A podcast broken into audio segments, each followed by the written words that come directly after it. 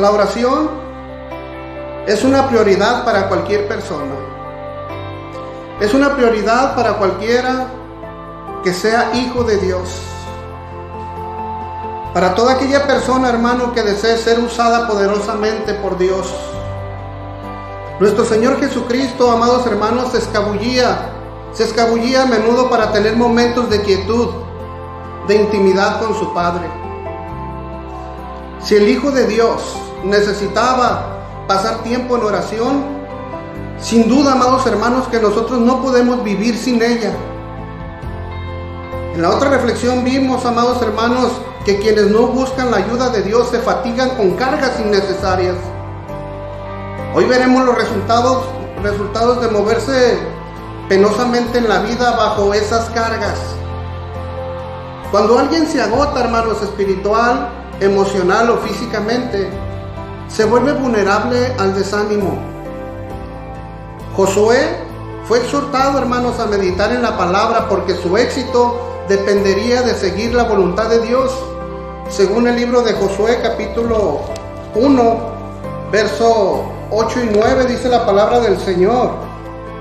Nunca se apartará de tu boca este libro de la ley, sino que de día y de noche meditarás en él, para que guardes y hagas conforme a todo lo que en él está escrito, porque entonces harás prosperar tu camino y todo te saldrá bien.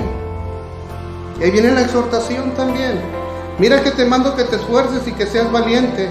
No temas ni desmayes, porque Jehová tu Dios estará contigo a donde quiera que tú vayas. Tener al Señor en el centro de nuestra atención crea confianza. Sin la oración y sin la lectura de la Biblia, que no pueden separarse, nosotros los creyentes, los hijos de Dios, hermano, muchas veces caen en, un círculo vicioso en que los problemas se hacen más grandes al tratar de darles una solución humana.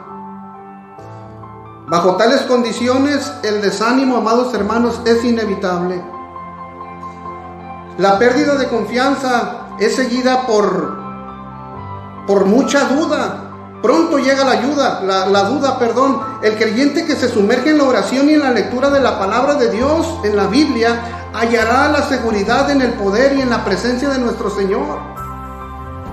Pero alguien que duda de la fidelidad de Dios buscará refugio en cualquier parte, menos en esas disciplinas, en las disciplinas de la oración. Al final la persona se aparta de la voluntad de Dios al, tratar de encontrar una solución engañosa. Las consecuencias de no orar es el fracaso pero la buena noticia es que se puede superar. Las medidas correctivas son sencillas, hermanas. hermanos, es pedir perdón a Dios por no orar y luego dar prioridad a un tiempo regular de quietud con el Señor. En esos momentos de comunión, déjame decirte que Él hará más liviana las cargas. Él dará aliento y colmará a sus hijos de confianza.